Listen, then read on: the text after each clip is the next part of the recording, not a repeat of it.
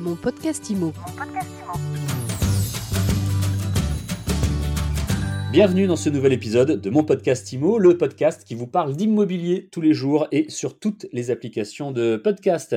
Aujourd'hui, nous sommes à nouveau avec Emeric Evenot. Bonjour Emeric. Bonjour Fred. Emeric Evenot, vous êtes cofondateur et dirigeant de Papillon Patrimoine, une start-up spécialisée dans l'investissement locatif avec levier fiscal. Vous êtes régulièrement avec nous. La dernière fois, vous nous avez parlé de la loi Malraux, des généralités de la loi Malraux. Je propose aujourd'hui de revenir sur ce dispositif avec ses avantages et ses contraintes. Commençons par les avantages de la loi Malraux, Emeric Evenot. Alors le premier des avantages, Fred, c'est évidemment la réduction d'impôt qui se calcule de la façon suivante. Lorsque vous achetez un logement éligible en loi Malraux, vous récupérez jusqu'à 30% du montant des travaux en économie d'impôt. Pour un investissement total de 200 000 euros, par exemple, avec 50 000 euros d'appartement et 150 000 euros de travaux de l'autre côté, vous pouvez réduire vos impôts de 45 000 euros à répartir sur trois ans, soit une économie de 15 000 euros par an.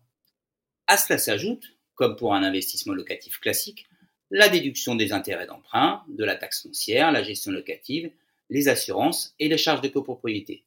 Cela veut dire qu'on cumule l'avantage fiscal Malraux en conservant l'amortissement des charges.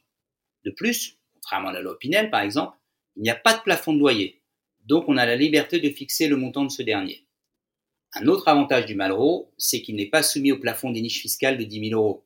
On peut donc faire jusqu'à 30 000 euros d'économie d'impôt par an avec ce dispositif. Au-delà de l'économie d'impôt, y a-t-il d'autres avantages? Oui, car on investit dans des bâtiments présentant souvent à la fois un intérêt architectural majeur, de plus, ce dernier jouit d'une remise aux normes modernes de confort, donc on a un potentiel important de valorisation dans le temps.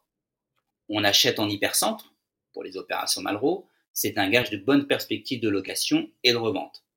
Enfin, il n'y a pas de plafond de ressources pour les futurs locataires. On est donc libre de prendre tous les locataires que l'on veut. Très bien, Bric. Alors, quelles sont les contraintes maintenant du dispositif Malraux? Alors, la première des contraintes, c'est la durée de détention. Elle est fixée à 9 ans. Donc pas de revente à court terme sous peine de rembourser l'avantage fiscal perçu. La location Malraux ne peut pas être conclue avec un membre du même foyer fiscal. On ne peut pas louer à ses ascendants ni à ses descendants. Enfin, il s'agit souvent de travaux de rénovation sur tout le bâtiment. Il faut donc choisir avec soin l'opérateur chargé de la restauration de l'immeuble afin d'éviter que les délais soient dépassés. Est-ce qu'on peut investir plusieurs fois en loi Malraux? Alors il y a un plafond de 400 000 euros de travaux pour une période de quatre années consécutives.